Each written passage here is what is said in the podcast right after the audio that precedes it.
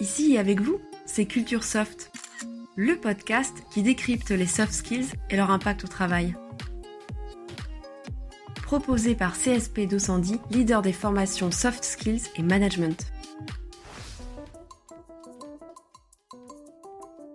Bonjour tout le monde Bonjour, bonjour. On est vraiment ravis de vous retrouver. Ah ça c'est sûr On va explorer une nouvelle situation de travail et si j'ai bien saisi le micro-indice que tu as donné dans l'épisode précédent, cette situation a un lien avec le collectif. Mais quelle mémoire Et t'étais vraiment à l'écoute Euh, oui, c'est vrai, c'est vrai. J'essaye quand même. Cette euh, soft skill-là, Tu parles de l'écoute? Oui, eh bien c'est une compétence importante pour la situation de travail qu'on va évoquer. Alors, euh, je cherche. euh, Mhm. Si je te dis que les métiers du BTP la vivent au quotidien, que les pompiers aussi, et les cadres du secteur banque-assurance également, est-ce que ça t'inspire? Alors, pas du tout. Euh, J'avoue que je nage euh, là toujours en, en plein brouillard. Bon, alors, fin du suspense, il s'agit du travail en équipe. Ah oui, c'est vrai que ça correspond. Mais d'un autre côté, il y a énormément de métiers dans lesquels on travaille en équipe. C'est clair. D'ailleurs, les études du Forum économique mondial, dont on entend beaucoup parler, eh bien, elles classent régulièrement l'esprit d'équipe dans le top 10 des compétences clés pour le futur du travail. Et si on consulte les offres d'emploi, on réalise aussi à quel point cette soft skill est recherchée par les entreprises. Hum, c'est vrai. J'y pense. Le travail en équipe peut correspondre à des situations très variées. Par exemple, réaliser une tâche simple en suivant les consignes au sein d'une équipe, ou bien collaborer avec les membres d'un autre service, ou encore animer une équipe. Tu as raison. Plusieurs paramètres permettent de mesurer, entre guillemets, le travail en équipe. Il y a la possibilité de coopérer pour effectuer correctement le travail. Il y a aussi le fait d'aborder les questions d'organisation et de fonctionnement de façon collective. D'accord. Mais dis-moi, la nécessité de travailler avec d'autres, ça a toujours existé, non? Dans des métiers comme ceux du BTP, c'est une évidence. Mais dans beaucoup d'autres secteurs ou activités, c'était moins vrai. Chacun effectuait sa tâche en ayant peu d'interaction avec les autres collaborateurs et sans besoin particulier de coopérer. C'est le développement du travail en mode projet et la digitalisation des organisations, je suppose, qui ont vraiment changé la donne? Exactement. Après avoir privilégié la mise en concurrence de leurs salariés, beaucoup d'entreprises souhaitent maintenant valoriser le travail en équipe et l'esprit, les valeurs qui y sont liées. Si les dirigeants et managers ont évolué à ce niveau-là, je suppose que ça les rapproche de leurs collaborateurs. Tout le monde souhaite travailler de façon collaborative, non? Il faut nuancer un peu, je crois.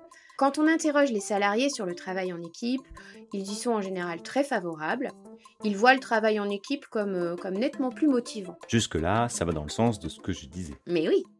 Sauf que, dans les faits, la coopération nécessite plus d'échanges avec autrui et une rencontre des idées de chacun. En réalité, coopérer, ça ne va pas de soi. Tu veux dire qu'en travaillant en équipe, on se confonde plus aux autres Parce que certains veulent affirmer leur point de vue à tout prix? Oui, par exemple. D'autres, à l'inverse, ne vont pas oser s'exprimer ou sans défendre vraiment leurs idées. Au final, euh, ils vont se sentir frustrés. Ah oui, dans ce cas, le travail en équipe devient douloureux. Ce que je comprends, c'est qu'il convient donc de bien le préparer et de l'accompagner. Exactement. Pour bien travailler en équipe ou pour créer une dynamique de coopération positive, il est important de pouvoir saisir le point de vue de l'autre et sa vision d'une situation donnée. Or, c'est vraiment délicat. Vraiment? Si tu penses qu'il faut mieux procéder de telle façon et que tu m'expliques pourquoi, je vais comprendre facilement ton point de vue. Eh bien, pas si sûr. Si on prend une problématique donnée, un retard de livraison systématique euh, sur un produit, eh bien, ta vision du problème et la mienne ne vont pas relever seulement d'éléments factuels. Je ne suis pas d'accord. Ce retard peut avoir plusieurs causes, mais elles seront forcément factuelles ou observables. Sans doute, mais dans notre analyse des dysfonctionnements, d'autres facteurs vont entrer en jeu. Notre éducation, la formation qu'on a suivie, nos valeurs personnelles, notre statut social parfois. Ah, oui, je vois mieux ce que tu veux dire. Nos objectifs, nos besoins ou nos attentes peuvent aussi intervenir. Voilà. En somme, face à une situation donnée, on a tous notre propre vision. Chacun de nous détient une part de vérité, mais pas la vérité. Effectivement, euh, ça se complique. Et je suppose que la personnalité ou le caractère n'arrange pas les choses quand il s'agit de travailler ensemble. Bien vu. En dehors de ce que tu évoques, on a tous nos préférences de travail aussi. Tu penses à l'endroit où on aime travailler ou au moment de la journée où on est le plus efficace? Oui, ça en fait partie. On a tous des zones de confort, des ressources personnelles. Donc, une bonne connaissance de soi va éclairer notre rapport aux autres. Hum, Ah, connais-toi toi-même. Mais que ferait-on sans Socrate? Ah, pas grand-chose, hein, j'avoue. Tu veux dire qu'un manager, par exemple, doit connaître les préférences de travail des uns et des autres ou leurs traits de personnalité dominants pour pouvoir faire fonctionner son équipe au mieux? Oui. Et ça marche aussi au niveau interpersonnel pour chaque membre de l'équipe. Chacun doit pouvoir lire en lui-même pour mieux lire en l'autre. Sinon, le risque est de réduire un collaborateur extraverti, par exemple, à quelqu'un qui ne sait pas écouter, qui ne laisse aucune place aux autres. ou de limiter un collaborateur fonctionnant à l'affectif à quelqu'un d'influençable qui manque d'objectivité. selon le profil de la personne qui fait ses projections. C'est ça. Pourtant, du point de vue professionnel, l'extraverti dispose d'un excellent sens du contact et l'affectif, qui est à l'écoute de ses émotions, sait se montrer chaleureux. Absolument. Si on revient à la part de vérité de chacun, pour que le travail en équipe se déroule dans de bonnes conditions, il existe quelques leviers à actionner. Ah bon? Lesquels? On peut par exemple mobiliser une valeur partagée, le sens du service, l'attachement à un projet particulier, pour rapprocher les visions de chacun. Il est important aussi de faire un pas dans la direction de l'autre. En lui demandant par exemple son avis? Mhm. Et en essayant de construire une solution commune. Je suppose que le fait de se sentir reconnu au sein du groupe aide à apprécier le travail en équipe. Ça semble logique, n'est-ce pas? C'est à la base de la confiance réciproque qui doit s'établir, surtout dans les métiers qui requièrent des procédures de sécurité. Est-ce qu'il existe de bonnes pratiques en matière de coopération pour que les managers puissent l'impulser et en soit le fer de lance ou chez les collaborateurs? Ah oui, oui, bien sûr.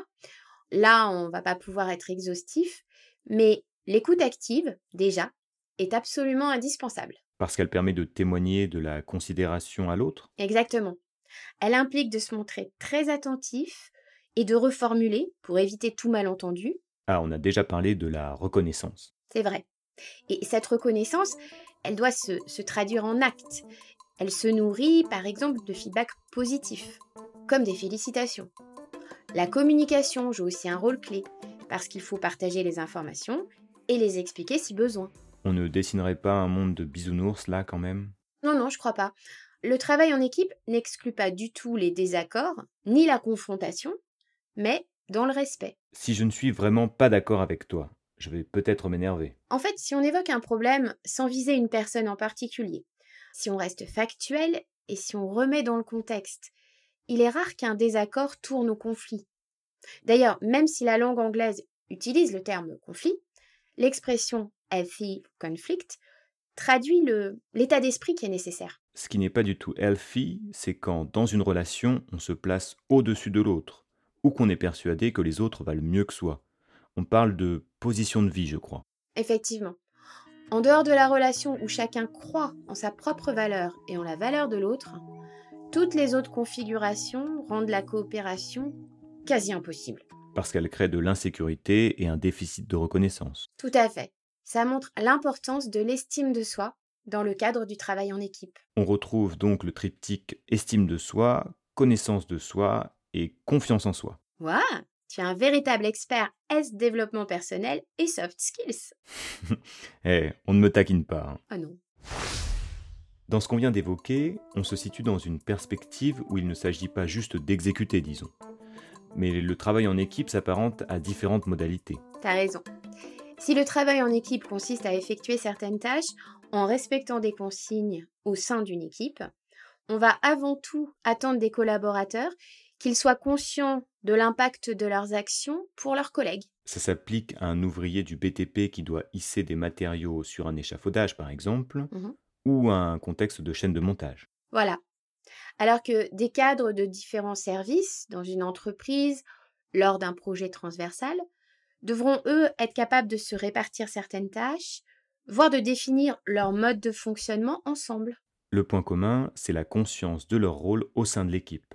Oui, et aussi la prise en compte du point de vue de l'autre, même si au final, c'est notre proposition qui est retenue. D'une certaine façon, avec le travail en équipe, il faut pouvoir se travailler soi-même pour mieux travailler avec les autres. Et mieux travailler tout court. Yes. Tu sais, j'ai hâte d'aborder une nouvelle situation de travail. Tiens donc. Et tu aimerais bien savoir laquelle? Voilà, exactement. On se retrouve très vite.